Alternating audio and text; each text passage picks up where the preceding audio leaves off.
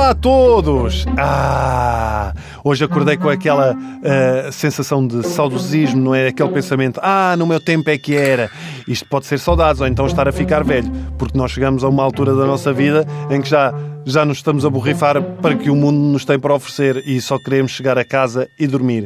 Ainda não estou nesse extremo, por isso vamos ficar com a lista de tudo aquilo que podíamos fazer nos anos 80 e que agora já não podemos por eh, várias razões. A primeira de hoje andar no banco de trás do carro sem cinto de segurança. Hã? Aliás, quando íamos no carro e não nos calávamos e o meu pai queria silêncio, a única coisa que tinha de fazer era uma travagem brusca que ficávamos os três colados no vidro da frente. Nos anos 80, um carro de 5 lugares nunca era de 5, era de 7, era de 8, às vezes 9, dependia da espessura dos amigos. Aliás, a primeira vez que joguei Tetris foi a entrar no carro para uma festa de aniversário com os meus amigos. E se hoje os miúdos começam a tirar a carta aos 18, nos anos 80, era aos 6, quando o nosso pai nos sentava ao colo para ir a conduzir o carro até ao café. Era um perigo, mas também salvou vidas.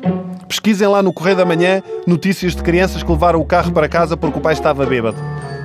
Pronto, ok, não foi o melhor exemplo. Tenho saudades deste tempo, não é? Mas sabem do que é que eu tenho mais saudades? Escutar as conversas de telefone da minha irmã. Ah, pois era.